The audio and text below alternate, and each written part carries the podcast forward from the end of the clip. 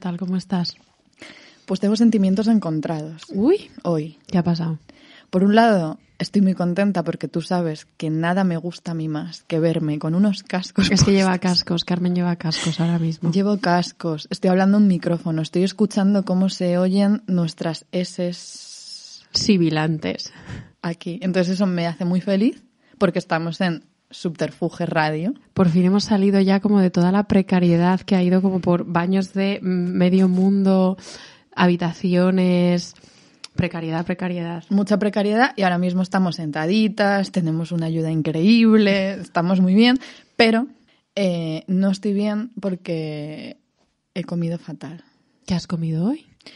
No lo sé realmente. Ha estado, a ver, me estaba haciendo la sorprendida, realmente no lo sé, pero hemos estado las dos en la Biblioteca Nacional trabajando y la chica de Felipe hemos estado trabajando y me ha dicho, he comido fatal, pero te lo voy a contar en riguroso directo. Cuéntame primero tú qué has comido, que seguro que has he comido, comido Bueno, yo es que hoy he ido, estoy teniendo unos días un poco, mm, estoy bastante cansada porque eh, llevo unas semanas un tanto Estoy muy contenta, mm. como que la vida me está tratando muy bien. ¿Has visto el meme de, que sale el de afirmaciones que sale Rosalía diciendo no me va sospechosamente bien?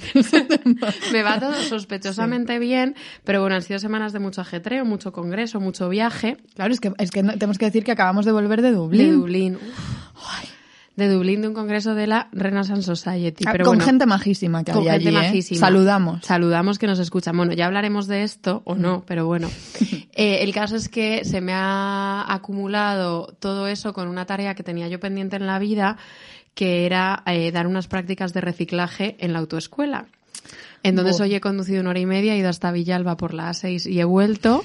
Y nada, y entonces he hecho cinco prácticas de reciclaje. Total, que todo esto para decir que he comido muy temprano, porque he llegado a casa después de las prácticas de conducir y he dicho, pues nada, he comido una ensalada de canónigos atún, atún bueno, mm. eh, tomatitos cherry que había dejado en, un, en, una vasijita del desayuno de ayer, o sea, pero bueno, estaban bien, y una pequeña quesadilla. Una pequeña. Y luego me he comido una naranja, una naranja que compré. Has comido fenomenal. He comido muy, ah, bueno, es lo que como casi, casi, casi, casi a diario. Me hace una gracia. Y un cuadradito de chocolate negro. Que no puede faltar. Claro. es que me hace una gracia que no tiene sentido, porque no sé por qué me hace tanta gracia, pero de verdad que me hace mucha gracia imaginarte al volante yendo hacia Villalba. Normal que te haga gracia. A mí también me, con ese señor diciéndome, te bajo la ventanilla para que escuches el coche y sepas cuándo cambiar de marcha. Uf. Hmm. Así que nada. Cualquier día ya enseguida me llevas por ahí. se acabaron las hijas de Felipe. Dos treintañeras muertas. ¿Tú qué has comido? Pues casi muerta, no porque me lleves tú en coche, sino por lo mal que he comido. Em, yo estaba en la Nacional, como tú bien sabes y como acabamos de decir. Y he salido. Hmm. Eh, bueno, he salido he hecho una visita express a Lidia y quienes nos escuchan desde hace tiempo sabrán quién es Lidia y quienes no, ahí os quedáis con Igual no se acuerdan de quién es Lidia. Lidia, deja Lidia es la, eh, la persona que nos hace las cejas a Carmen y a mí. A mí desde hace muy poco y me las deja siempre igual que las tengo en realidad. No es verdad, no digas eso, por favor. ¿Qué, has comido? Joder, he comido He ido un, he, aprovechado y me he metido en un bar que se llama Bar Goya. Lo siento por la mala publicidad. Pero el menú del día era, mm, no me ha gustado. Era, un puré de verduras, pero que básicamente era patata. Mm. Patata con, no sé cuál es la, la otra verdura ahí. Y luego unos chipirones a la andaluza es que has arriesgado. He arriesgado, ¿eh? la verdad. Decisiones. Tú eres muy de eso. Tú eres muy de. me la juego. Tú eres muy de jugártela. bueno, que no he, no he, no he acertado. ¿Y, de postre? Es que como, como todo estaba tan mal y estaba sufriendo tanto, he renunciado al postre y todo. Entonces me he quedado muy insatisfecha Em, y ya está. Eso es... Nada, pues luego cenaremos. Era un menú, y aquí ya entramos en el tema que somos pesadísimas, que se podría calificar como menú nefando. ¿Menú cómo, Carmen? Dilo otra vez. Nefando. ¿Y qué querrá decir esa palabra? Vamos allá. Dentro de etimología. Lo que dice la RAE es que eh, nefando es algo dicho de una cosa que causa repugnancia u horror hablar de ella. Lo que dice el latín, que nosotros... El latín que no sabemos. Ya sabéis que somos un fraude y no sabemos latín, pero viene de nefandus, que quiere decir lo que no se puede decir, lo que no puede ser nombrado de tan malo que es. Entonces, ¿qué es, por ejemplo, se me ocurre a mí una expresión que incluye el adjetivo nefando, como por ejemplo pecado nefando? Pecado nefando. es el pecado de sodomía. ¿Y de qué vamos a hablar hoy? Pues de eso vamos a hablar hoy, básicamente. De maricones. Que por cierto, en Covarrubias, en el, en eh, el famoso diccionario. de 1611, no he encontrado la palabra nefando, lo cual es muy interesante. ¿Qué palabra no encontré yo el otro día que me quedé bastante perpleja? Que estaba yo mirando el Covarrubias. Te sonrojaste. Me sonrojé, perplejamente sonrojada, mirando el tesoro de Covarrubias eh, bueno, no me acuerdo, no me va a venir ahora algo de alquimia, da igual. Esto. Bueno, es un pecado de sodomía. Es un poco eh, sospechoso que no aparezca esa palabra, la palabra nefando, porque aparece y va a aparecer hoy en el episodio en muchísimos eh, documentos de archivo de los que os vamos a hablar. Pero, introducción. Recordaréis, y aquí nos remontamos a nuestro. Te voy a interrumpir con una cosa. Por favor. Este episodio es uno porque el tema nos interesa y nos enloquece, pero también porque ah, venimos viendo y sospechando que eh, una parte grande de nuestra audiencia se nutre de personas de la condición homosexual. Entonces, entonces nos apetecía muchísimo. Se da esa casualidad. Nos Habíamos hecho ya el episodio de que hace una lesbiana como tú en un convento como este y hacer este episodio de mm, maricones pues nos apetecía muchísimo. Obviamente, porque en las, todas estas plataformas que te hacen como las estadísticas de quiénes son tus seguidores, tus oyentes, no, no, no, pero es que la orientación sexual pues no aparece, pero la sabemos. La sabemos, la, intuimos. se nos ha dicho. Se nos ha dicho, entonces ya retoma, recordaremos. No, era importantísimo decir eso. Mm, bien, Ana. Ana es la CPU de las hijas de Felipe. ¿Qué sería de las hijas de Felipe sin el cerebro de Ana? Nada. No sería nada. Bueno, casi pierdo mi DNI en Dublín, pero eso es otra historia. Nos remontamos al episodio, ese famoso episodio de las reliquias, que casi duró tres horas. Em, no se volverá a repetir eso, ¿eh? Eso... Quizás sí, sí. No, no, prometas cosas que no sabemos. En aquel episodio en el que hablábamos de las reliquias, eh, hablábamos de una escena con la que más bien era un poquito especulación, era un poco especulativa. A mí me gusta pensar que esto es así, pero era una escena que se daba entre Felipe II y José de Sigüenza, el monje jerónimo que ejercía labores de bibliotecario y que también conservaba las reliquias, las guardaba, las limpiaba además de Felipe II. Entonces, solo para, por si acaso no os habéis escuchado ese episodio de tres horas. Corred, para este y escuchar las reliquias. Os, recordamos cómo narraba José de Sigüenza su encuentro, sus encuentros. Voy a intentar hacer una recreación de lo que sucedió en ese episodio. ¿Vale? ¿Cómo, cómo? O sea, mientras tú leías eso, sí. en ese episodio yo me enloquecí. Ah, es verdad, es verdad. Porque verdaderamente era la primera vez que escuchaba ese relato. Entonces, venga, adelante. Venga, a ver si eres capaz. Entonces, aquí cito brevemente a Sigüenza. Él, él cuenta cómo tenían esos encuentros, esos ratitos que pasaban a solas, que Sigüenza recuerda con muchísimo cariño, mucha ternura, bastante sensualidad. Y él dice, cuando la tomaba en mis manos, la reliquia, la que fuera, antes que me pudiese prevenir de algún tafetán o lienzo, se inclinaba el pillísimo rey y quitando su sombrero o gorra, la besaba con boca y con ojos en mis propias manos, que por ser algunas pequeñas, algunas reliquias, era fuerza besármelas las manos también mil veces.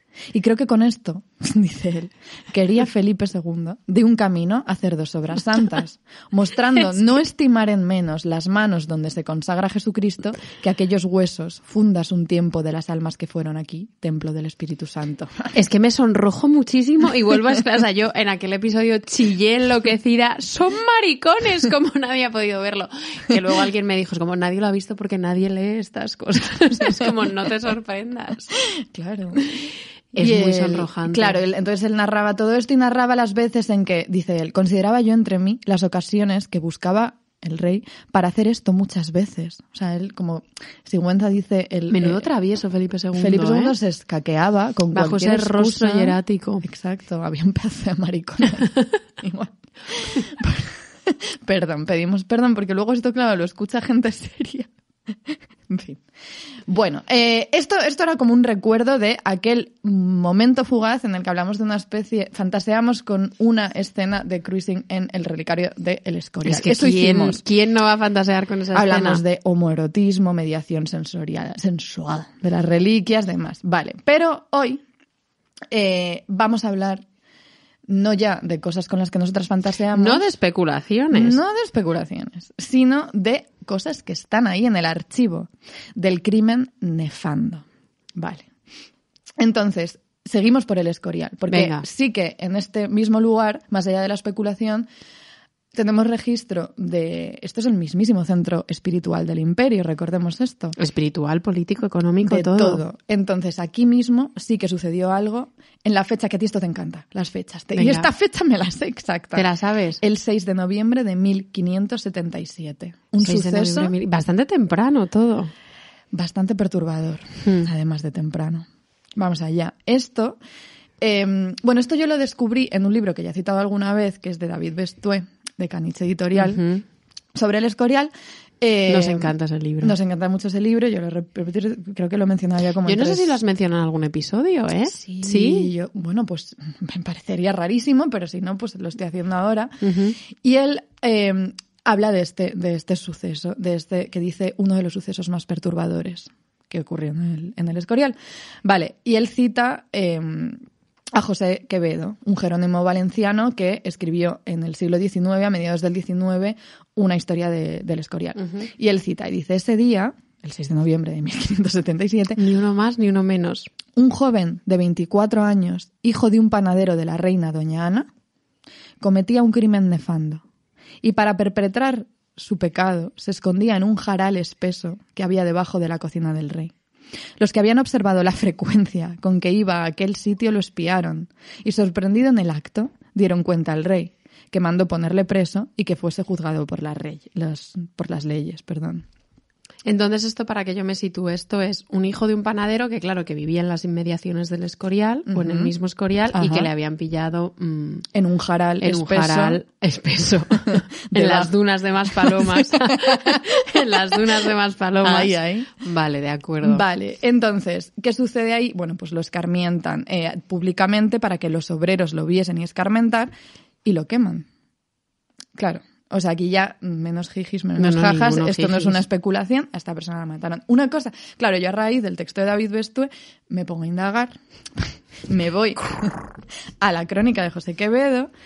Y una cosa que él no menciona es que él dice, eh, claro, en el siglo, esto es el siglo XIX, y él dice, cometía el crimen nefando con dos niños de 10 años. Pero eso que lo dice en el siglo XIX, no aparece en ningún registro anterior en el que se cuenta esta anécdota. Ah, entonces puede ser una cosa para demonizar eh, la homosexualidad, claro. Esta es mi teoría. la vida, ¿Por qué? Porque la, la, la, lo que sí que aparece una y otra vez cuando se cuenta esta anécdota es la expresión crimen nefando, pecado nefando. Hmm. Pero, como ahora vamos a ver, en los siglos XVI y XVII no era necesario que hubiera algo tan horrible como niños de por medio, sino que con que fueran muchachos, que es lo que aparece en muchas otras crónicas, unos muchachos de 24 años. Ya era el crimen del que no se puede hablar. Qué horror, sí.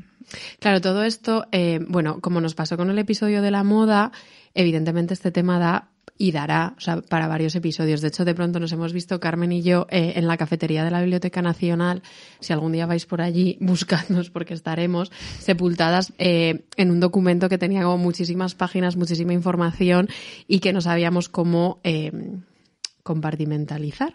Entonces hemos decidido que como a nosotras lo que nos interesa son las vidas pequeñitas y las personas anónimas más que los relatos grandilocuentes, que vamos a dejar aparcados los grandes centros de poder, a excepción de un detallito que eh, no hemos podido resistir. Este hay que incluirlo hoy. Porque eh, Jacobo I de Inglaterra, que no me sé las fechas de su reinado. Que no te sepas tú una fecha. No me sé las fechas de su reinado, pero. encima no me las. Bueno, pero debe ser como de. Yo creo que es como coetáneo de Felipe II. Es que era inglés. Claro, era inglés, que no es una cosa, es un mundo que no nos interesa demasiado. Entonces, Jacobo I de Inglaterra eh, era o sea, no, todo lo abiertamente que se podía ser en la época, pero era abiertamente maricón. Y entonces él se agenció, y de esto hablamos un poquito en el episodio de, eh, creo que era en el episodio del boom del ladrillo barroco, sobre toda esta dejadez de Felipe III y cómo las malas lenguas decían que había muchos como vínculos homosociales entre los reyes y los válidos. El mayor vínculo homosocial entre un rey y un válido que hubo en la época fue el de Jacobo de de Inglaterra, con su válido que se llamaba el nombre me causa muchos problemas porque parece francés, pero he hecho yo una indagación. Esto lo hemos hablado antes. Se llama George Villiers. Si es francés, yo lo iba a llamar Georges Villiers, pero Como vosotras queráis. Entonces, básicamente, todo esto hemos decidido meterlo porque eh, ahora mismo teclead en Google o si no, id a nuestra cuenta de Instagram, que ya lo habremos posteado, para ver, por favor, una, una foto, no, o sea, un cuadro, un retrato de cómo era el Tar George. O sea, iba hecho un pedazo de eh, un maricón. Pincel, un pincel O sea, alucinante con sus mallitas, su carita, claro, normal que Jacobo I de Inglaterra perdiera tanto la cabeza que le creó a medida el ducado de Buckingham. Hay estas cosas. Este George es el primer duque, es el primer duque de Buckingham. Mm. Pero bueno, todo esto además nos recordó que en las, dentro de Aventuras del Doctorado, en un curso que tuvimos Carmen y yo, tuvimos una clase, un seminario como de tres horas sobre eh, amistad masculina y homosexualidad en la Inglaterra isabelina, la Inglaterra isabelina, porque, porque no. Y es que allí aprendimos que había un término que yo creo que en España no existía, que era el término de bedfellows. Amiguitos de cama. Amiguitos de cama. Porque al parecer, claro, era muy raro que una persona durmiera sola, como mm. que la convención social era siempre dormir acompañado. Entonces, tú tenías tu mejor amigo y consejero, sobre todo si eras de las altas esferas aristocráticas o de la misma familia de la monarquía, tú tenías tu bedfellow con quien dormías mm. y compartías la intimidad de conversación en la cama. Entonces, claro, la línea entre eso y una caricia es delicada. Un susurro. Pues claro, es muy delicado. Pero bueno, todo esto para decir que eh, la homosexualidad de la aristocracia la dejamos para otro episodio. Sí, porque hay mucho material Bastante, pero hoy nos vamos a centrar, como ha dicho Ana, en vidas un poquito más anónimas y nombres maravillosos que hay que rescatar del archivo porque si no, es que no se dicen. Si no, no se dicen. Para eso vamos a empezar eh, por la parte un poquito más oscura, Venga. Y vamos a ir abriéndonos camino hacia la luz y el placer. Entonces, primero vamos a hablar, porque es necesario, de castigos y persecución. Claro, porque no todo era un camino de rosas. No se le llamaba pecado nefando ni se dejaba ir de panadero lo quemaron. A ese panade al hijo de la panadera de Margarita, no, de Ana de Austria. De Ana de Austria lo quemaron eh, públicamente. Entonces, estamos hablando de cosas bastante fuertes, claro. Leí un libro uno. Eh, Carmen ha leído un libro. Un libro en mi vida de Francisco Garza Carvajal que se llama, tiene un título mm, bonito, pero ahora veremos de dónde viene, que se llama Quemando mariposas, sodomía e imperio en Andalucía y México, siglos XVI y XVII, ¿vale? Nuestros siglos más favoritos de la historia. Esta persona, que la verdad no, no, lo conozco. Yo tampoco. pero se ha peinado todos los archivos habidos y por haber hasta que he encontrado registro de todos los maricones y todos los procesos, persecuciones. Muchísimas gracias, Francisco García Carvajal. Es que nosotras realmente este podcast existe porque hay gente que se dedica a hacer todo esto, porque si no, imagínate. Claro. Pero bueno, eh, entonces él primero. Sobre los archivos, cuando acabes esto, voy a comentar. Dilo, no, no, no, no. Ah, tienes que primero, luego, luego lo digo. Encaja mejor luego. Encaja mejor luego, tú sigue. Vale. A ver, una cosa que hay que decir aquí es que tenemos demasiada información hoy eh, y no podemos soltar toda esta información que tenemos en este documento. Entonces, quemando mariposas. Entonces, quemando mariposas, básicamente él primero eh, contextualiza un poquito eh, las leyes que, que, hubo, que, que, empezaron como a partir de los reyes católicos, por ejemplo, habla del 1497 en Medina del Campo. Y de hecho tengo otra fecha exacta, 22 de julio de 1497. Casi mi cumple. pues ya, ella es cáncer. Casi. Como todas sabéis por el episodio del horóscopo. Pues en esta fecha se acercaba el cumpleaños de Ana Garriga y entonces los reyes católicos decidieron proclamar la primera pragmática contra la sodomía del periodo, ¿vale? Que es la primera... sinvergüenzas los reyes católicos, pues ¿eh? Entonces, lo que hacía esta pragmática no era nueva, o sea, no era la primera ley que, que, perseguía el pecado nefando, pero sí agravaba bastante los discursos y las sentencias y los castigos eh, que se decretaban contra los sospechosos y los inculpados por sodomía.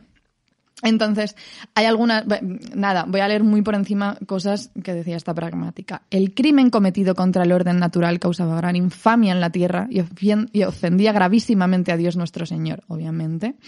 Em, era un acto innoble, eh, digno de un corazón cobarde o debilitado, eh, y se decía que el crimen nefando, ese que no merece tener nombre, era destructor del orden natural y por tanto punible por la justicia divina. Bueno, pues nada. Claro, es que era cuando estaba yo leyendo todas estas cosas de Jacobo I y de todos estos em, eh, como cortesanos cortesanos homosexuales en la Inglaterra isabelina, parte del problema era que se consideraba una traición al orden monárquico y al orden divino. Claro, es que estaba, era una traición. Así que todas estamos y también eh, se equiparaba mucho, y eso lo veremos ahora más adelante, con, el, la herejía directamente. O sea, era como absolutamente todo lo malo que podía, que podía condensarse en un solo acto furtivo, era, estaba Estaba pasando. Entonces, todo esto también, eh, em, lo, que, lo, que cuenta, lo que cuenta este escritor es que em, todo, la, la pragmática de los reyes católicos viene un poco de la setena partida que es del siglo XIII, que bueno, que se llamaba De los que facen pecado de lujuria contra natura. Eso es de Alfonso X el Sabio. Claro, eso es, eso es anterior. y Carmen eso es Amilla. Pero esto es, esto es heredero de un poco de esa partida, que ya precavía, dice, a todos los hombres para, para que se guardaran contra esta maldad, puesto que el pecado da origen a muchas y desastrosas calamidades sobre la tierra, tales como el hambre, la pestilencia y el tormento. O sea, que era, era básicamente era como una ejerce, eh, cometer este pecado estaba sentenciando la ah, eh, no, era, era como estaba sentenciando a todo el mundo a mm, que vinieran todos los desastres del universo posibles. Pero bueno.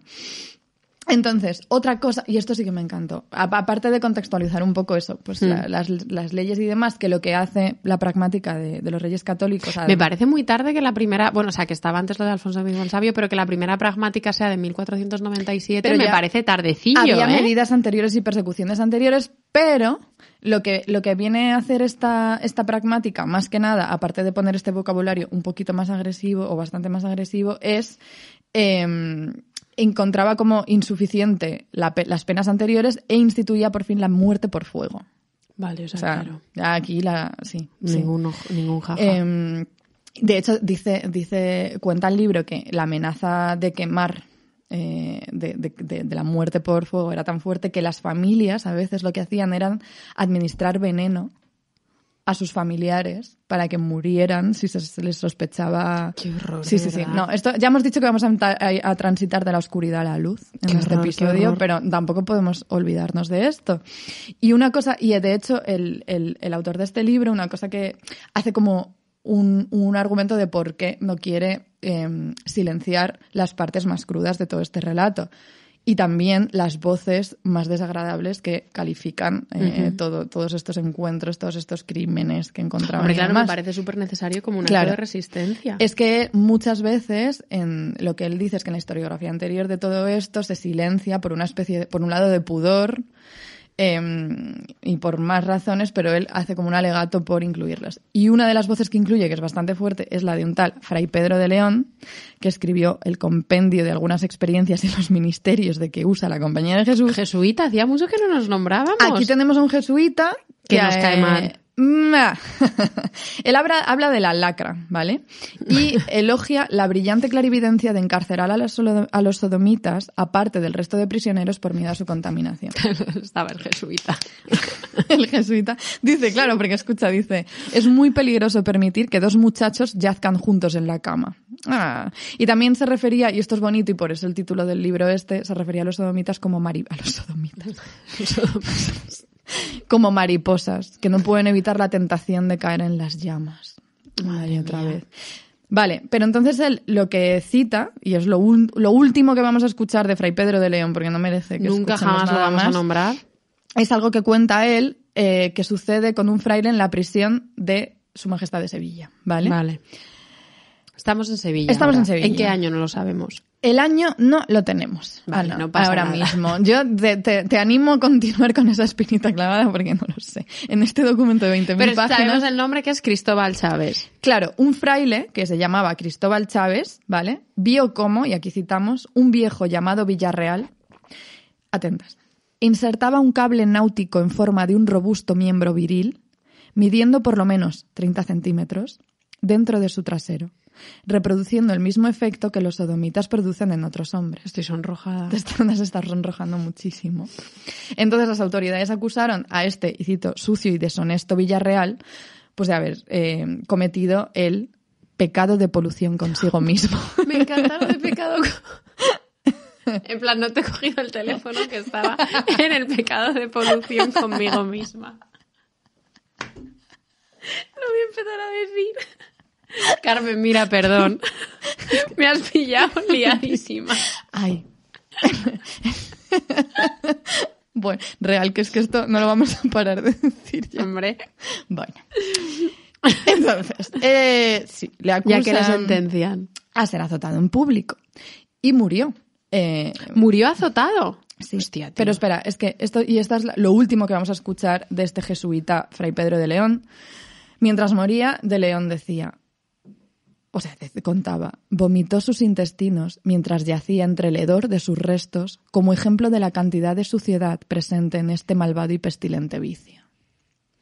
Es horroroso. ¿eh? Lo siento, pero de hecho que me, es que me pregunté pero es muy si importante, traerlo, no, es muy importante rescatar todo esto porque luego, por ejemplo, cosas que suceden. Cosas voy yo a relacionar que nada que ver a la historia de este, de este maldito delator Cristóbal Chávez que delata a este hombre Villarreal que estaba haciendo la polución consigo mismo y que Carmen nos ha traído porque nos lo cuenta Fray Pedro de León, porque son muy importantes los relatos de, mm, de castigo y los relatos de resistencia, porque yo hoy estaba yendo en la 6 a Villalba en mis prácticas de conducir.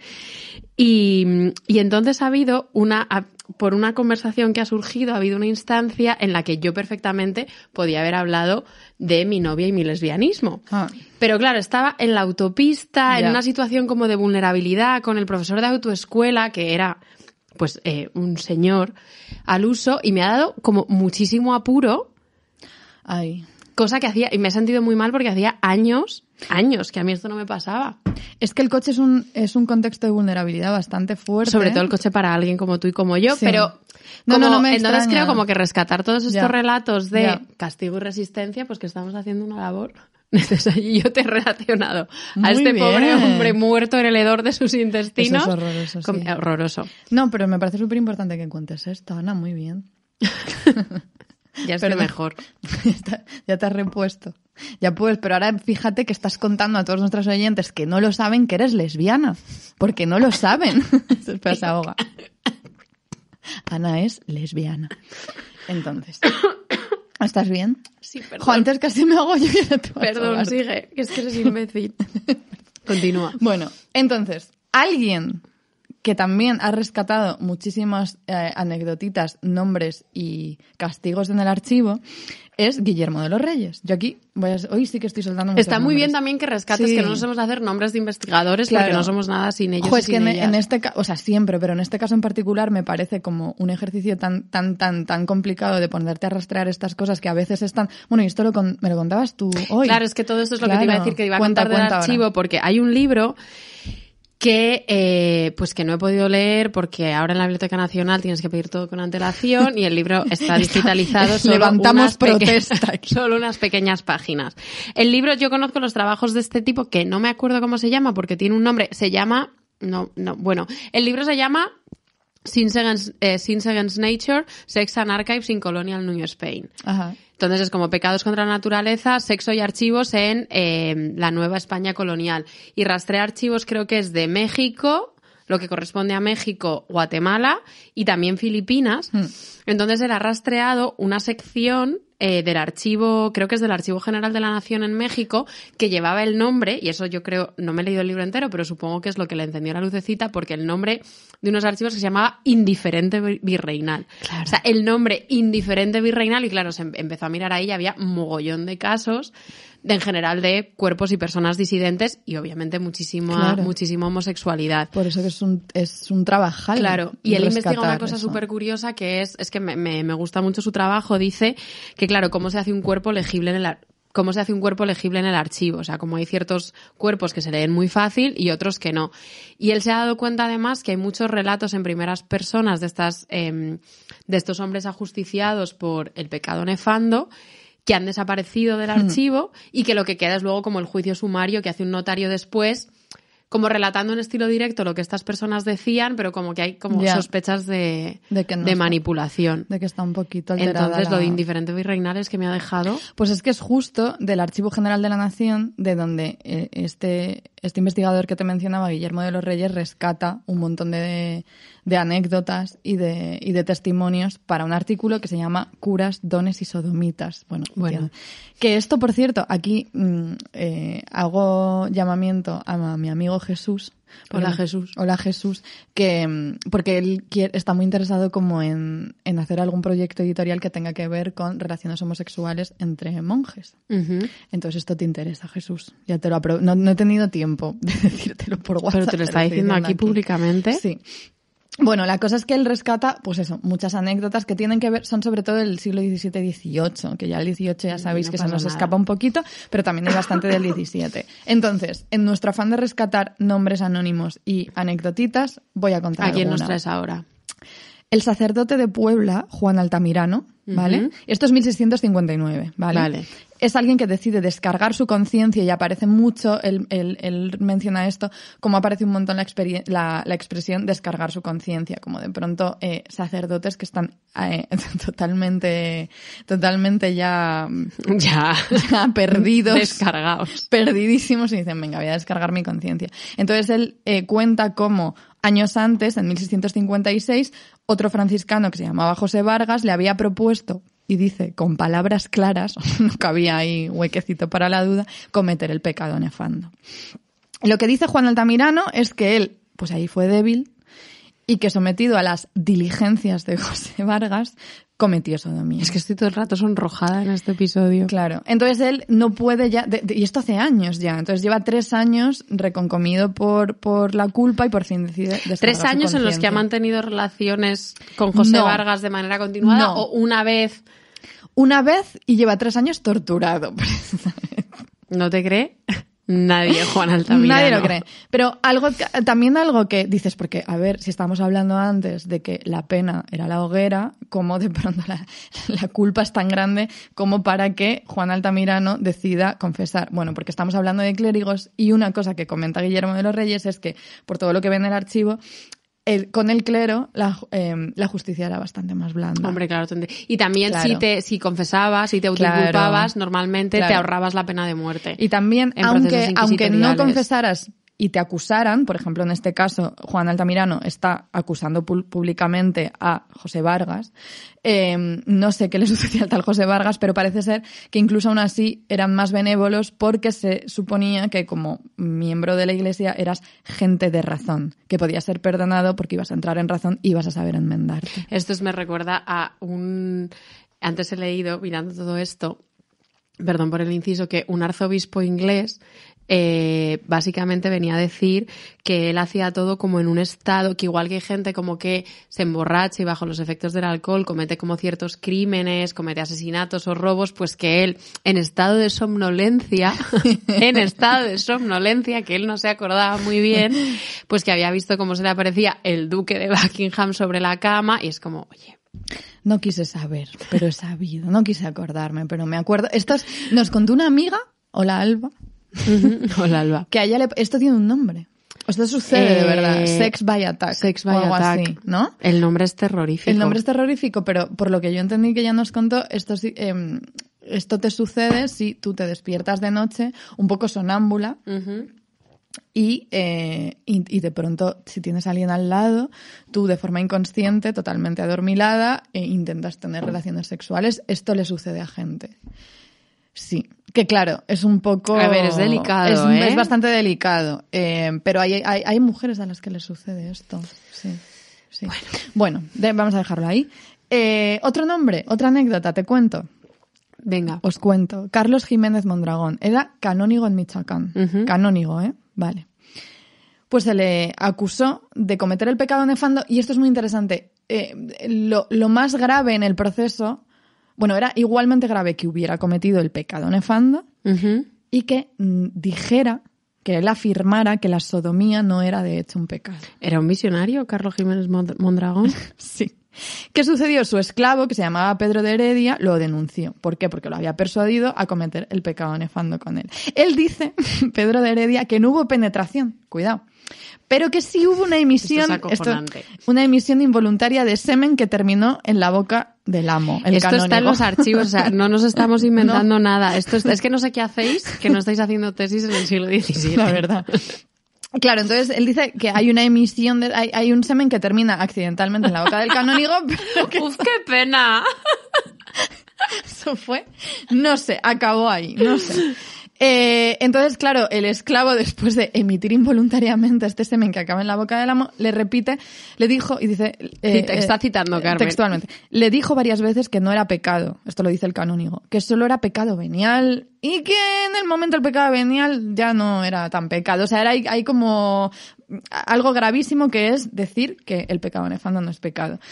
Em, y luego, bueno, luego también cuando, cuando le interrogan, obviamente el canónigo dice que todo lo que el mulatillo, porque así llama a su esclavo Pedro de Heredia, decía era mentira. Al final, ¿qué pasa? Que es la voz de uno contra la del otro, un canónigo contra un mulato, obviamente, eh, sale, ganando el canónigo. Qué fuerte el canónigo, qué sinvergüenza. Bastante sinvergüenza. Luego, esto a mí me... Bueno, aquí hay que decir, recordemos, si escuchasteis nuestro último episodio que grabamos en directo para La Casa Encendida, Monjas, Dinero y TikTok, contamos con la presencia al final de el padre Damián. Acaba de tragar. No, hombre, es que me estoy bebiendo una cerveza. Nos estamos bebiendo dos cervezas. Una que se llama... Jóvenes y alocadas. Coronita, que es gluten free. Bueno, pues eh, la cosa es que el padre Damián, claro, tiene, un canal de TikTok. ¿Se dice canal? Joder. Sí, se dice canal de TikTok. Tienen TikTok. O cuenta, no sé. Bueno, él, él, nos contaba en directo que muchísima gente entre 19 y 23 años, que esto es bastante fuerte, le hace, es que literalmente le asedia preguntas sobre dos cuestiones. Una, el demonio. A mí me alucina que la gente de 20 años esté preocupada con el demonio. A mí es algo que no me sacó la cabeza. 19, 23 años, el demonio y el sexo. Entonces el padre Damián tiene bastantes vídeos de TikTok, unos cuantos al menos, en los que habla sobre sexo, sexualidad, digamos, no sexualidad. Sexualidad, sexualidad.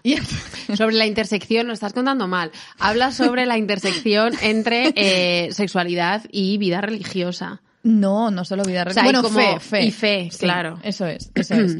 Claro, y una cosa que dice el padre Damián es, em, en uno de sus vídeos, en varios de sus vídeos, y bueno, ahora lo vamos a escuchar, él habla sobre cómo eh, ser homosexual no es pecado, un poco em, eh, siendo un poco heredero de esta negación del pecado nefando. Vamos a escuchar lo que dice el padre Damián. ¿Qué tal? Muchas gracias por tu pregunta. Ser homosexual no es pecado y no, no pone eso en la Biblia. El ser jamás puede ser materia de pecado. La condición humana, en este caso la condición sexual, creada por Dios, no puede ser materia de pecado. Chao. Bueno, esto es lo que dice el padre Damián. No te he contado, por cierto, y te lo cuento en directo aquí. Cuéntame. Estás muy misteriosa y me cuentas que has comido en directo. Sí. Este secreto, a ver. Para mantener un poco de vidilla en esto, que si no todo el día juntas las La llama viva en nuestra relación. Pues, eh, Bedfellows. Pues, no, que en Dublín teníamos cada una nuestra habitación. La verdad, Hay que dormimos separadas. Eh, espera, que no, no, le interesa, me he quedado en blanco. Ah, Sí, que esto te lo he contado, que resulta, bueno, yo tengo, tengo una prima que es fisioterapeuta del suelo pélvico, por si alguien la le interesa y alguien la necesita, es buenísima ella, al parecer, y se va a casar este verano. No sé, yo todo esto, hasta aquí no me has dicho nada Bueno, pues, pues mi tía, que es su madre, me ha dicho, bueno, le ha dicho a mi padre que me diga eh, que claro, escucharon el episodio con el padre de Damián y como están muy descontentos con su párroco, el que les va a oficiar la boda, que sí es posible que el padre de Damián los case este verano en Linares, Jaén. Entonces. ¿Los vas a poner en contacto con el padre Por supuesto que voy a ponerlos en contacto con el, padre Damián. Yo sé que le oficia sus. Invítame a esa boda, llévame. A ver si consigo esta gestión de que el padre Damián vaya a Linares a oficiar la boda, qué menos que llevarte. Ya soy tú más uno, soy tu bedfellow. Claro. en fin. Eh, bueno. Pero todo esto me. Es que, claro, hay una cosa de la que no me. Hay una cosa de la que no me ha apetecido nada hablar en este episodio, que es de Francisco de Quevedo. Pero esto no estoy dando un salto mortal, tiene sentido, porque eh, como algunas de las oyentes saben, unas más que otras, yo le estoy inmersa escribiendo un capítulo de la tesis sobre la polémica en torno a Góngora. Por si no lo sabíais. Entonces a Góngora le acusaban de muchas cosas, pero de las principales cosas que le acusaban, y aquí se solapan este mundo, es por un lado era como hereje, o sea, como heterodoxo, herético y demás, y luego he visto que Quevedo lo llamaba Góngora poeta de bujarrones, que, que me ha dado bastante lástima, y me he puesto a leer y hay como muchísimas muchísimos poemas satíricos de Quevedo insultando a Góngora, pero son como desagradables y escatológicos, que a mí es una cosa de la que nunca me apetece hablar, entonces no los he traído aquí, pero claro, esa intersección llega hasta para atacar a Góngora ya a mediados del siglo XVII. Hmm. A mediados del siglo XVII. Pero Carmen, yo te voy a hablar Venga. de una persona que además esto no eh, tengo ni idea, ¿eh? O sea, me lo vas a contar de verdad claro. sin que yo sepa Pues fíjate que yo, hará unos meses, me, puedo acordar hasta de, fue esto debió ser como en diciembre, iba yo caminando, había quedado ¿Con quién había yo quedado? con Elena, creo. Bueno, da igual, había quedado y estaba caminando por, como por Chamberí y vi unos carteles de que estaban haciendo justamente una representación teatral en la abadía sobre Juan Rana. Que os preguntaréis, ¿quién es Juan Rana? Con ese nombre. ¿Quién es Juan Rana con ese nombre que le llamaban así y ya intuiréis por dónde van los tiros por ser la rana ni carne ni pescado. Entonces, Juan Rana, cuyo nombre real era Cosme Pérez, fue un actor durante el reinado de Felipe IV que se volvió súper, súper famoso y eso, en la abadía hace poquito hicieron una representación creo que de sus entremeses, porque él eh, se volvió tan, tan famoso que llegaron a hacerle como obras de teatro eh, ad hoc, o sea, como que hmm. básicamente eran y tienen obras eh, Jerónimo de Cáncer, o sea, ya los títulos son bastante reveladores. Jerónimo de Cáncer tiene una obra que se llama Juan Rana, Mujer, entonces, pero lo que me hace mucha gracia es que salimos ahora un poquito de la oscuridad en la que nos había metido Carmen con todos estos relatos aterradores. Pido perdón. Carmen pide perdón, porque Juan Rana es un caso súper celebrado de un maricón sobre las tablas al que le fue todo de maravilla a mediados finales del siglo XVII. Porque eh, creo que este, esto no estoy convencida, o sea, no estoy segura, pero creo que era muy amigo de esta actriz cuyo nombre no recuerdo, pero que se llamaba La Calderona. Eh, ¿cómo, se, llamaba? Bueno, era una actriz que era básicamente la favorita de Felipe IV y ella y él eran muy amigos. Hmm. Ella era muy amiga de Juan Rana y lo protegió enormemente. Pero bueno, Juan Rana al principio es como tenía un personaje, claro, o sea, se encasilló en los papeles de afeminado, papeles, no vamos a entrar ahora a hablar de travestismo y drag sobre las tablas en un poquito sí un poquito sí pero bueno hmm. esto es un tema que da de sobra para episodio pero bueno básicamente se fue descubriendo y lo que y lo que los relatos de la época dejan traslucir es que era maricón sobre las tablas y de puertas para adentro y ya os enseñaremos un retrato porque tenía una fisionomía bastante peculiar. Pero bueno, todo esto es que a la gente le cabreó sobremanera que se dejara de condenar eh, a alguien como Juan Rana que era abiertamente homosexual. Y hay una noticia de, 1600, de 1636. Eh, Me río porque ahora la estoy leyendo. Era una noticia de 1636 en el que básicamente el nivel de fama, que esa es una cosa que a Carmen y a mí, de la que hablamos mucho, el, el nivel de fama y de celebridad que había adquirido Juan Rana lo convirtió en un protegido de la monarquía y podía ser abiertamente maricón. Y en una noticia de, mil, de 1636 se lee, en cuanto al negocio de los que están presos por el pecado nefando, no se usa del rigor que se esperaba. O sea, esto porque el ruido ha sido mayor que las nueces. O sea, que verdaderamente el poder y el dinero alcanzan lo que quieren. A don Nicolás, el paje del conde de Castrillo, que es alguien a quien tendremos que indagar. Hay que indagar. A don Nicolás, el paje del conde de Castrillo, vemos que anda por la calle. Y a Juan Rana, famoso representante, han soltado. Porque sí que le abrieron a Juan Rana un proceso inquisitorial, pero intervino Felipe IV y le mm. soltaron. O sea, la fama lo puede todo. En, en, en, en, todo lo que, lo que encuentran estos, estos estudiosos anteriores de los que hemos hablado, que han rastreado todos los archivos de México, obviamente esto aparece también mucho como, dependiendo de tu lugar en la jerarquía colonial en ese caso, obviamente te salías más o menos de rositas. Claro. Hay otra cosa de Juan Rana que eh, nos sirve para enlazar con otro episodio y me hace mucha gracia, es que Calderón, o sea, le, escribieron obras a Juan Rana básicamente todos los autores de la época. Maricón famosísimo. Era famosísimo, famosísimo. Eh, que se codeaba con las actrices de la época. Eh, hay un libro que no, que no he podido mirar, pero que pinta súper interesante. Quizás le podemos hacer un episodio a Juan Rana entero. Vamos ¿eh? a dedicar a Cosme Pérez le vamos a hacer un episodio. Calderón le escribe una obra que se llama El desafío de Juan Rana. Uy. Me hace mucha gracia porque hay, hay mucha gente que ha estudiado leyendo las obras que le hacían como, como, intentar adivinar cuál era como el, la gestualidad y la forma de performar de Juan Rana. Entonces es que, claro, ¿cuál sería ¿Cómo sería la pluma en el 17? Claro, es que esto es súper interesante. Esto es súper interesante. Yo, porque yo creo, mi sensación un poco de en el 17, no sé si a ti te pasa, es que todos tenían mucha pluma por la cosa de la esprechatura. Claro, está haciendo una alusión Ana a Castiglione aquí. Eh, en otro episodio os contaremos un poco más de esto, pero básicamente Castiglione era un italiano que escribió un tratado sobre cómo ser pues un caballero. Cómo ser un caballero y básicamente la esprechatura era la pluma. Pluma absoluta. Pluma absoluta. Entonces, ¿cómo sería ser ya Juan Rana? Juan Rana o sea, imagínate. Entonces. Acaba de aplaudir. Calderón de la, Barca le escribe una obra que se llama El desafío de, de Juan Rana y en un momento dado el personaje que está representando Juan Rana pide un manto y dice, importame reñir de medio ojo y estaba aludiendo a esconderse pero también a fingir ser una tapada de medio ojo. Entonces se travestía en escena. Por favor. Madre mía, Juan Rana. Riete de RuPaul. Riete, bueno. Uy, es que tenemos, bueno, en otro momento.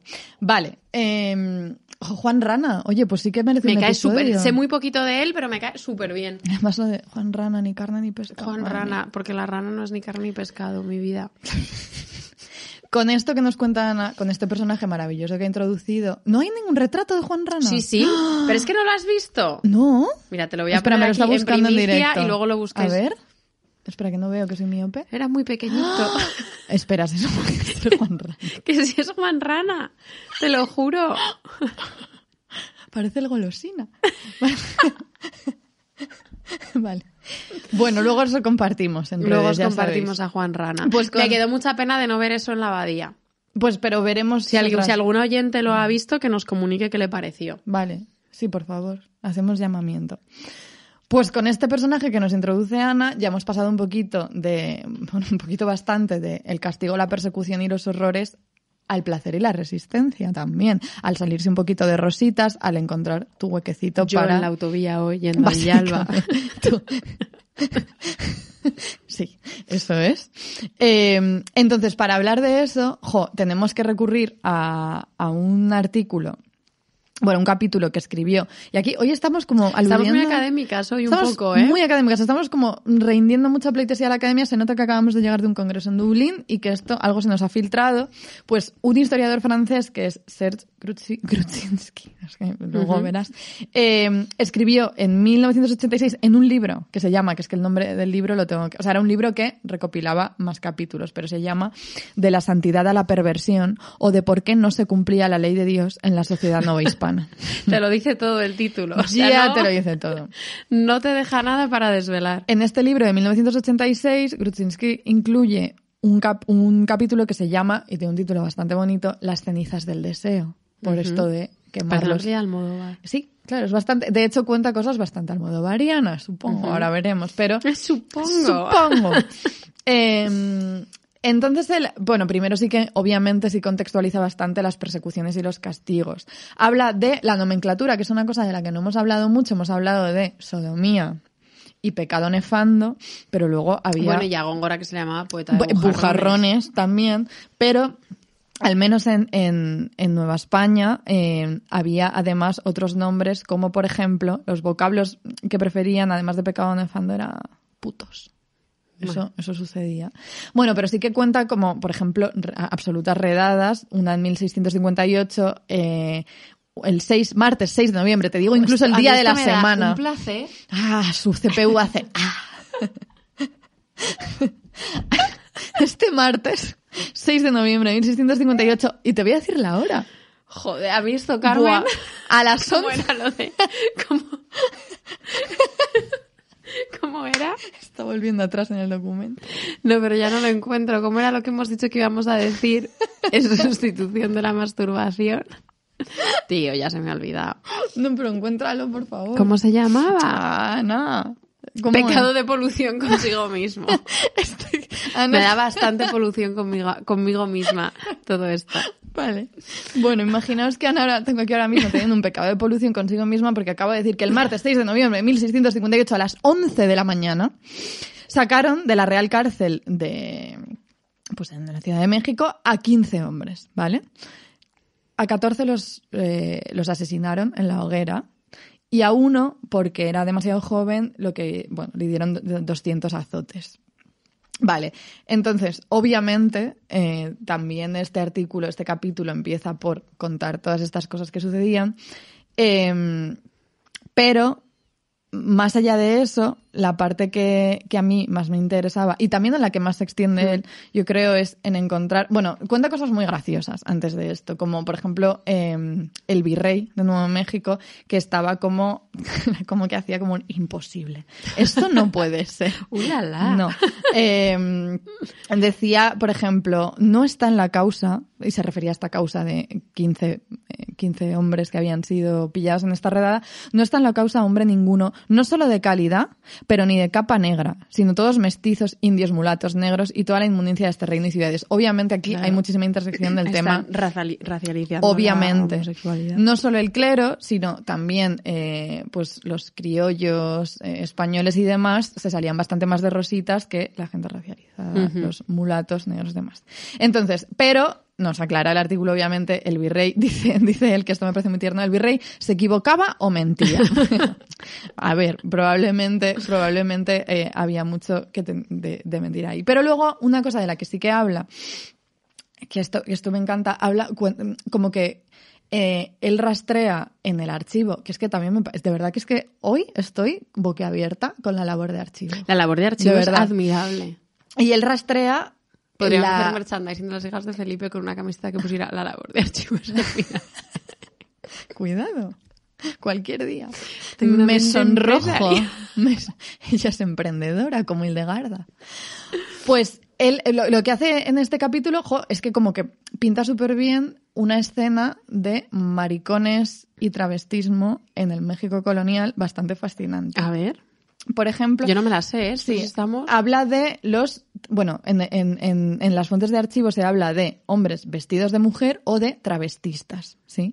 O sea, el término ya existía, claro. Sí. Qué fuerte. Claro, eso es, bastante fascinante y habla, y aquí, aquí de nuevo, este afán que tenemos por recordar estos nombres que si no, se van a quedar sepultadísimos. Nada. Uno porque lo rescata, obviamente, gente que va al archivo y otro porque aquí dos frikis absolutas, repipis, los traen. Vienen a traértelos. Pero él cuenta, por ejemplo, habla de ocho, que serían como los ocho maricones más famosos de eh, la escena underground del México colonial habla de. O sea, México is burning. Juan de, totalmente. Juan de la Vega, mulato, que tenía un apodo que era Cotita. Juan de la Vega Cotita. Miguel Jerónimo, que era mestizo y al que llamaban la zangarriana, y ahora veremos por qué. La zangarriana. Luego estaba Juan Correa, mestizo, que tenía el apodo de la estampa. Alonso, también mestizo, que era conocido como La Conchita. Bernabé, que era sastre, y hay bastante... Hay muchos sastres. Ah. de hecho, no fuimos, pero en Dublín... Había un panel sobre sastres. Y una de las charlas sobre los sastres hablaba de la homosexualidad mm. de, del sastre en una obra. En otro de los libros, en el libro de Sins Against Nature, hay mucho sastre pululando. Mm. Pues este sastre llamado Bernabé eh, era conocido como La Luna. Sebastián Pérez, español, era conocido como Las Rosas, en plural. ¿Qué esto? ¿Por qué sería? No sé. Pues a saber. Luego Martín, que era indio, tenía el apodo de La Martina de los Cielos. Jolines. Ojalá alguien herede estos nombres. Bueno, pues es que, si, nos escucha alguien de RuPaul, pues mañana mismo. Y que se los reapropie, sí. Y un negro que era que no tiene nombre conocido, pero su apodo sí, la amorosa. ¿Y eran amigos entre sí? ¿O eran como un grupo? Sí, sí, ahora te voy a contar, ahora te voy a contar. Bueno, también habla mucho de, de... Por favor, es que necesito que las oyentes se paren un momento a pensar que Carmen nos ha traído aquí una escena total y completamente de verdad, como de la escena, como que yo fui al Black and White la semana pasada Fui al Black and White la semana pasada, salí por Chueca, eh, cosa que hacía que no sucedía desde hacía milenios, y es un poco eh, una realidad, pero estamos en el año 1659. En 1659 esto sucedía. A las 11 de la mañana del 6 de noviembre. Eso es.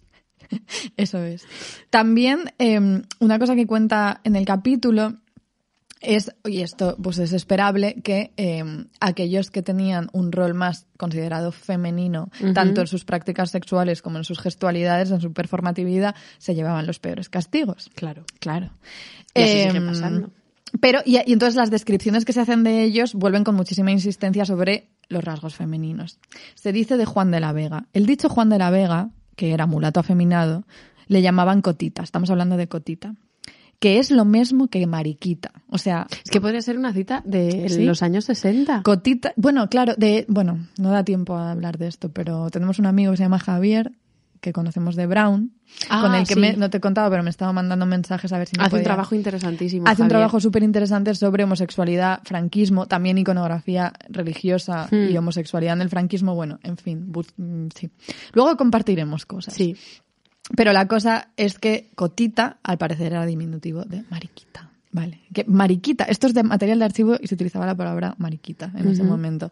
Pues el dicho mulato se quebraba de cintura. se quebraba de cintura como se contoneaba y traía atado en la frente de ordinario un pañito llamado melindre que usan las mujeres y en las aberturas de las mangas de un jubón blanco que traía puesto, traía muchas cintas pendientes y se sentaba en el suelo en un estrado como mujer y hacía tortillas y lavaba y guisaba. Por favor, lo quiero muchísimo a Juan de la Vega.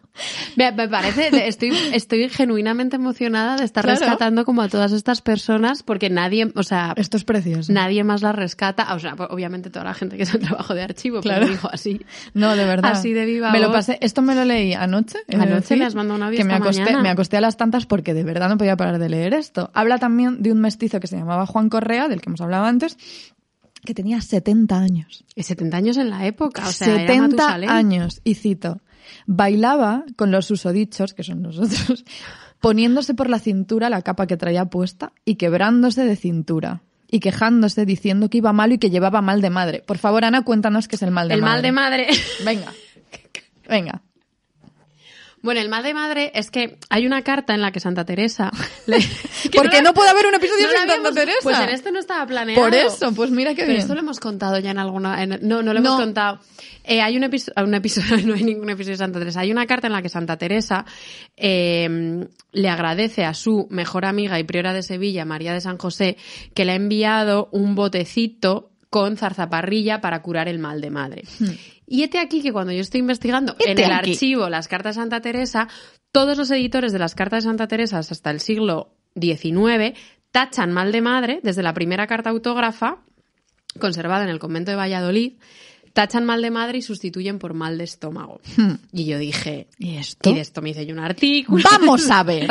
y entonces tachan mal de madre, lo sustituyen por mal de estómago y empecé yo a mirar qué era el mal de madre. Entonces el mal de madre era una enfermedad que encima si te lees la Celestina, la Lozana Andaluza, estaba totalmente asociada a prostitutas y mujeres de vida lisonjera. Claro. Y básicamente era, yo lo entendí, o sea, o como Santa Teresa se refería a ello, creo que eran simplemente dolores, dolores, a ver, Santa Teresa se sospecha que murió de cáncer de útero, pero son como dolores asociados como con la menstruación o cualquier asunto uterino. Pero bueno, lo que quería decir era eh, el mal de madre, la, según las teorías médicas de la época, se suponía que te apeitaba como una especie de sapo o de animal diabólico en el útero que era capaz como de esparcir vapores por todo el cuerpo, te nublaba el cerebro, acababas melancólica, desquiciada, histérica, perdida. Era una cosa malísima. Entonces, claro, cuando editan las cartas de Santa Teresa en pleno proceso de santidad, lo quitan. Y aquí lo recuperamos. ¿Qué te parece que Juan Correa, de 70 años, fuese quebrándose de cintura y quejándose de mal de madre por el México colonial? Es maravilloso. Luego hay también, él, recupera como alguna escena, claro, que también parece súper contemporáneo, la verdad. todo em, esto es que Todo esto es muy contemporáneo y esto es la doble vida. Habla de muchos que no iban abiertamente, no eran, no eran Juan Correa quejándose de mal de madre, no eran Cotita, no. Iba así. Eran otros señores que llevaban doble vida, estaban casados con mujeres, pero tenían sus relaciones con otros hombres. Y entonces cuenta nada la historia. Nuevo bajo el sol. Nada nuevo bajo el sol para nada. Jo, esto, jo, no sé si lo puedo decir aquí. ¿El qué? Bueno, nadie sabe quién soy ni dónde vivo. Bueno. Pero es que yo tuve una vecina. Yo tenía una vecina. Aquí en Estás revelando una de cosas que yo hoy que yo no sabía. Yo tuve una vecina aquí en Madrid que jamás va a escuchar esto. ¿Pero una vecina en tu casa de ahora? Sí, sí, sí. Eh, que estaba casada con un señor y tenía hijos que ya se casaron y como mayor y, bueno, pues se encontró al marido con, con un, su monitor de gimnasio. O sea, como de, bueno, pero eso pasa todo el rato. Todo el rato, pues también pasaba en el 17, porque nada que te esté pasando a ti ahora, o sea, todo lo que te esté pasando a ti ahora ya le pasa a alguien en el 17. Si te encuentras a tu novio o marido con su monitor de gimnasio. Esto ya le pasó a alguien en el 17. Concretamente, Miguel de Urbina. Sin ir más lejos. Leemos, un día que se... Pobrecito Miguel de Urbina. Un día que se halló con su mujer, habiendo tenido con ella acto carnal. Claro, pues, claro. De rabia que no hubiese sido con el hombre con quien, con quien comunicaba nefandamente, comunicar nefandamente, atención. Eso lo voy a usar también. Claro. Estoy como, Ana, no me contestas a los WhatsApp desde hace tres horas. ¿Estás teniendo polución contigo misma o estás comunicándote nefandamente? te estaré estudiando. ya. Bueno, eh, pues el pobre Miguel de Urbina, de rabia de haber estado comunicándose no, de haber estado. Hallándose con su mujer y no comunicándose nefandamente con el hombre, cogió una vela y pegó fuego a un santo niño Jesús que tenía en un altar. Me acaba de dar muchísima pena esto. Esto da mucha pena, pero lo que, lo que cuenta Grudzinski también es que al, hacer esto, el pobre Miguel de Urbina está cayendo en un acto sacrílego que, que lo que hace es confirmar lo que hacía eh, todo el discurso oficial acerca de la homosexualidad, eh, que era aunar pecado nefando y herejía. Y herejía, y volvemos Claro, el pobre le da la rabia esta, pero bueno. Quitado este pequeño pasaje por otra, otro momento de oscuridad, esta es la parte que más me encanta de su capítulo porque habla muchísimo de la sociabilidad secreta, que lo llama él, que es como los espacios que encontraba toda esta gente. ¿Cómo somos? ¿Cómo somos? ¿Cómo somos? ¿Cómo eh? somos la gente homosexual? Que es que eh, donde tú puedas... Un resquicio. Tú te haces... Un pequeño huequecito y tú a disfrutar. No, pero esto es verdad. Con tus piedras hay en ella su pared. Y es muy, pero es que es de verdad que es muy interesante cómo recrea él eh, todo este escenario de pues los lugares, cómo se relacionaban, cómo se reunían y demás. Dice, en dichas visitas se regalaban unos a otros y cometían el pecado nefando los unos a los otros. Pues sauna. No, es que hay sauna. ¿Hay sauna? Es que hay sauna. Es que no te bueno, es que, es nada. que estamos hablando de 2022, o sea, es que no, es bastante increíble. Eh, ¿Os acordáis? cotita, Coti- rositas. Hemos mencionado a la zangarriana. Bueno, pues nos dice, nos dice Serge Grudzinski que la zangarriana el apodo venía, eh, que el apodo era de Miguel Jerónimo, que quería decir como que era común a todos, porque la zangarriana andaba zangarraneando con absolutamente todos, ¿vale? Y esto es muy tierno. A mí esto me da mucha ternura del propio, y, y per- y pido perdón porque esta es una persona súper seria y importante y establecida, que casi conocemos, casi vino a hablar ahora. Sí. Vino, sí que... No, no vino al Yo creo que no llegó por el virus, pero en el 86 él dice, él como que se sorprende de la frecuencia de las relaciones sexuales y como de, eh, de que andaran todos con todos, ¿vale? Eh, dice, espera, ¿cómo era lo que decía? Ah, sí, la facilidad reconocida de los contactos no deja de sorprender. sí. En fin. Ah, y una cosa muy bonita que cuenta, bueno, cuenta dónde se encontraban. Se encontraban a veces en el campo, el jaral. En los eh, jarales. Los jarales, el campo, en fin. eh, y luego dentro de algunas casas particulares. Pero en general eran lugares apartados. Y se citaban, y esto me pareció muy bonito, en los días festivos. Y dice, en, en el archivo lo encuentra que se dice, señaladamente los días de Nuestra Señora, de los Santos Apóstoles y otras festividades de la Iglesia. O sea, Porque mi eran días... sueño. Eran días, Las fiestas era de guardar. eran días obviamente festivos, Festivos, que se claro. ponían, pero también porque eh, porque tenían mucha predilección por estas, Que me parece estas normal, fechas. me parece Y dice, estupendo. Porque los más de ellos tenían en sus oratorios las imágenes de Nuestra Señora. Cuidado. Y demás santos referidos, y con ocasión de celebrar sus fiestas se convidaban los unos a los otros. Es que al final el, el folclore y el mariconeo. pues Ríete de eso- Ocaña. Claro, sí. Y luego, no sé, es que cuenta demasiadas cosas muy bonitas. Aquí viene la sauna.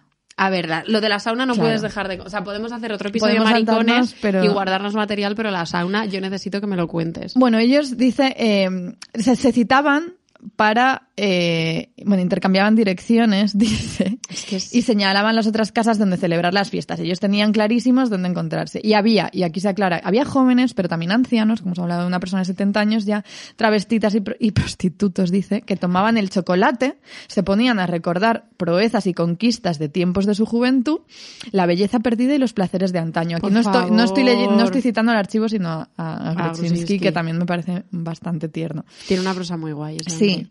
Entonces, en estas casas en las que se recibían unos a otros, eh, eh, a veces había, se reunían en los temascales. Los temascales eran como las saunas.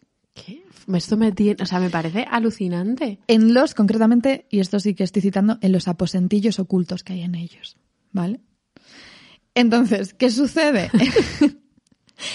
Estoy- Eh, hay un día de 1687, cuya fecha no recuerdo Me concretamente. vale el año 1687. Pero ahí pillan a un indio y a un mulato que están cometiendo el pecado nefando. En los temascales. Claro. Entonces, la Sala Real del Crimen dice, en el, cuando están instruyendo todo Sí. este caso, el concurso de hombres solos en los temascales, aunque no es de por sí malo, por las circunstancias que concurren en ellos del calor, la oscuridad, los tactos, movimientos, azotes, vapores, todo junto es provocativo, mueve, irrita, incita a torpezas.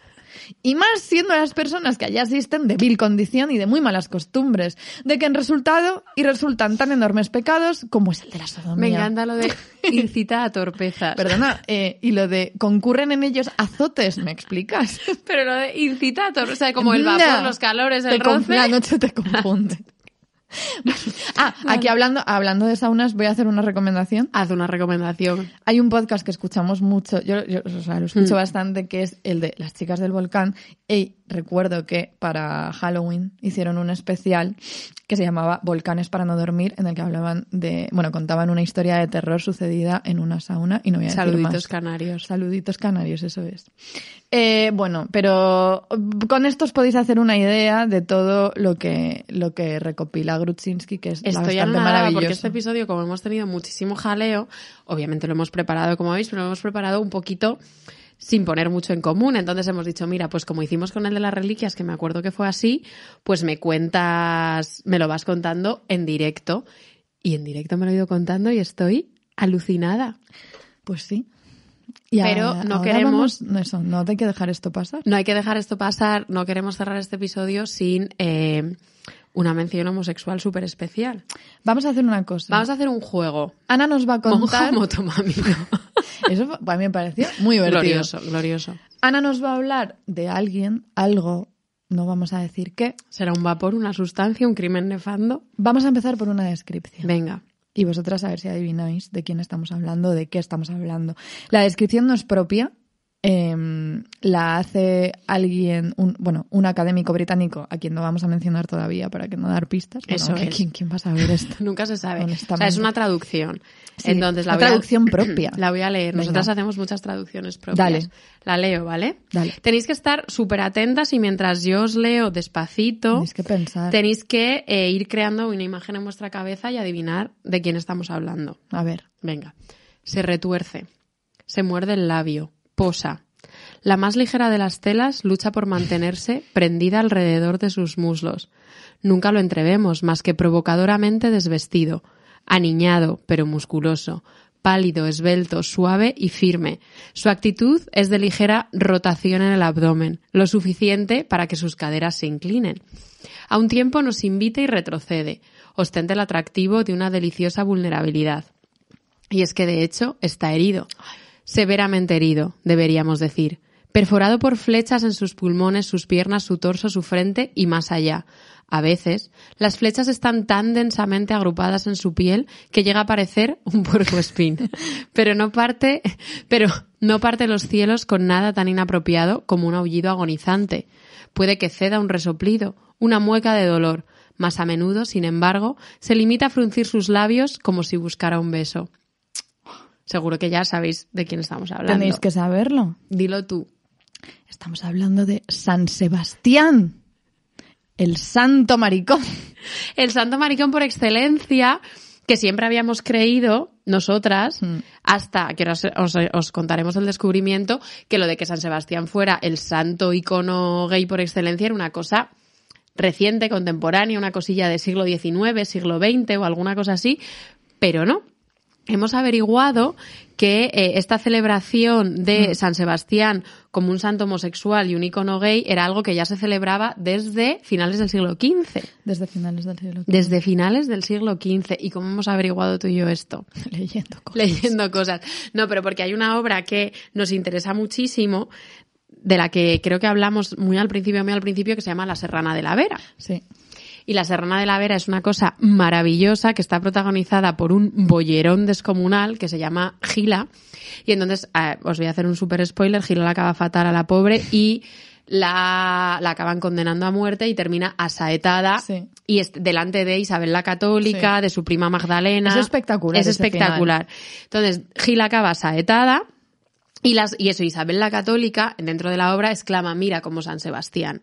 Hmm. Y entonces, a raíz de esto, eh, eh, esta investigadora, que también nos ayuda mucho, que se llama Sierri Velasco, porque ha trabajado mucho sobre lesbianismo y homosexualidad, eh, básicamente, con, pues leyendo, leyendo, leyendo, que en 1600, no me acuerdo la del año, Eh, en 1615, en 1615, Francisco Pacheco, que era eh, el pintor e y creo que responsable de la Inquisición en, en Sevilla, eh, prohibió la circulación de imágenes de San Sebastián en estampitas y en cuadros como un joven semidesnudo y afeminado. Pero esto es muy curioso porque hemos descubierto también que el propio Francisco Pacheco tiene pinturas de San Sebastián, una pintura, pero, es una pintura que se perdió en 1936 en la Guerra Civil, pero se sospecha, eh, bueno, esto lo tenemos que indagar más, hmm. le podemos preguntar a Tania Tiffany. Sí, hola Tania, seguro que, nos puedes ayudar. Eh, porque la pintura de Pacheco de San Sebastián, que se perdió en 1936, por descripciones que hay, se sospecha que es una imagen de San Sebastián radicalmente diferente. Es un San Sebastián que yace en una cama totalmente tapado, y está siendo auxiliado por Santa Irene, que es la que le ayudó a quitarse las flechas. Por poner un, contexto, un poco en contexto, por si no sabíais quién era San Sebastián. Yo me he embalado. No, no, no, no, no, pero digo como que a lo mejor para entender también los distintos tipos de escenas que, de se, San Sebastián que, se retratan en, en, en, en, distintos cuadros y cuáles al final acaban triunfando, los que están más asociados a la figura de San Sebastián. ¿Quién era San Sebastián? Pues era, era un cristiano, pero un poco como oculto. Él pertenecía a la Guardia Pretoriana de, eh, del emperador Diocleciano. Esto es siglo... Esto, Carmen, yo noto que está hablando que no tiene ni idea de qué está diciendo. No tiene ni idea de qué está diciendo. ha dicho Diocleciano y ella no tiene ni idea. Ninguna. O sea, esto es esto es año 303 después de Cristo. ¿Acaso sé yo algo del año 303 después de Cristo? después de Cristo porque nos ha pasado alguna vez en Estados Unidos que todo el mundo es muy respetuoso que hay que decir de la era común. Perdón, año 303 de la era común estaba este pedazo de maricón porque yo al principio pensaba, es que yo al principio pensaba, realmente no lo sé, ¿eh? y aquí seguro que hay mucha gente que tiene muchísima más idea hmm. que nosotras, porque esta época ya se nos escapa, todo se nos, va difumina. Pero eh, yo pensaba que, pues que de pronto, por lo que fuera en las representaciones pictóricas, se, se había ido la cosa tendiendo hacia ese afeminamiento mariconeo Brutal de, San de, San Sebastián, porque sí, sin más, pero parece ser, o se cuenta, o quizá también es una historia reconstruida posteriormente, hmm. a la par que estas representaciones mm, que se hacen, eh, como, como estabas contando tú, pero sí se, se, cuenta que en realidad estaba liado con el emperador Diocleciano, no solo pertenecía a su guardia, era su guardaespaldas, sino que estaba liado. No sé, esto ya... Como el duque de Buckingham, es que... Un poquito así. Pero la cosa es que eh, hay un momento en el que él tiene que elegir entre eh, su carrera militar y su amante, al parecer, o su fe cristiana y él elige la fe cristiana. Por supuesto. Acaba obviamente. ¿Y qué pasa? Que su castigo es que todos los, los demás guardaespaldas lo utilicen como práctica a él de para saetarlo. Entonces está comido a flechas. Claro, y está siempre como en su tronco, atravesado por flechas. Pero ¿por qué es interesante esto para la representación? Porque hay varios momentos. Él no muere ahí, curiosamente. Se lo llevan luego. Él sobrevive a eso, se lo llevan y luego sí que lo matan y lo tiran como en un canal, en un desagüe romano, que, se llamaba la cloaca máxima. y ahí después, bueno, y, entre medias Irene le quita las, las flechas y demás, entonces había como muchas opciones de qué representar de San Sebastián. Y de hecho hay muy poca, de hecho yo me he enterado preparando este episodio de la representación de San Sebastián siendo auxiliado por Santa Irene. O sea, eso es primera noticia. Claro. Claro, porque en realidad al final hay, bueno, y es que vamos a, aquí nos vamos a hinchar en Instagram de compartir. Y de hecho, esto, eh, no vamos a hablar de esto, pero es que hay, esto nos, nos permitiría como transicionar a hablar de eh, ciertos poetas ingleses que em, empezaron a escribir muchos poemas en el siglo XVII que directamente fantaseaban con las llagas, las heridas de Cristo, como todo ese homoerotismo que pulula como con las figuras estas de la iconografía. Es que igual que os dijimos que de moda barroca vamos a tener que hacer más episodios de, pecado nefando también. Una cosa que me está torturando es que hemos leído la traducción de esa descripción maravillosa de San Sebastián, sí. pero hemos dicho de quién era. Esto es de un señor inglés, ¿cómo se llamaba? Bueno, no lo sé. Eh, el que escribe el artículo este de The Guardian. Oh, vaya. Oh, vaya, no lo tenemos. Perdón, perdón, perdón. Bueno, pero una cosa que te decía... Lo cuento, dime. ¿Cómo se llamaba? Se llamaba... Mm, em, Sweet Pain se llama el artículo. Es que está muy bien, ¿eh? el artículo está estupendo. También lo podemos compartir luego. Lo compartimos luego. se llamaba Nigel, Nigel Spivey. Vale. Vale, ya pues una cosa que él, él hace es conectar estas, esta, bueno, toda la iconografía de, de San Sebastián con las fotos de un fotógrafo que se llama Robert Mapplethorpe. Mapplethorpe. No, pero porque las he estado mirando y también los Ah, que me las has mandado antes. Te las he mandado antes sin ningún contexto. Le he dicho, Ana, esto tiene una explicación. Porque era, era, era, un fotógrafo bastante famoso al parecer, novio de Patti Smith en su momento. Ah, mira. Sí, que retrató toda la escena sadomaso de Nueva York. Seguro que esto lo saben el 90% de Pues nosotras no, para nosotras esto es súper novedoso y lo tengo que decir, pero lo que él dice es que está súper influenciado por la iconografía de San Sebastián. Sí, yo he visto, o sea, hay otro, no me acuerdo ahora del nombre, pero hay también como otro fotógrafo famoso que también ha hecho como recreaciones de San Sebastián. Sospecho que debe ser algo bastante al uso. Busca al uso. Bueno. Pues... pues se nos quedan cosas en el tintero, pero no nos da la vida para más. Haremos una segunda parte y una tercera y una cuarta. Porque, de todo esto. Bueno, oyentes, pues nada, nada, Hasta la próxima. Un abrazo muy fuerte. Un abrazo, besitos. Si yo volviera a nacer, te lo juro, por la Virgen del Carmen, yo, maricón.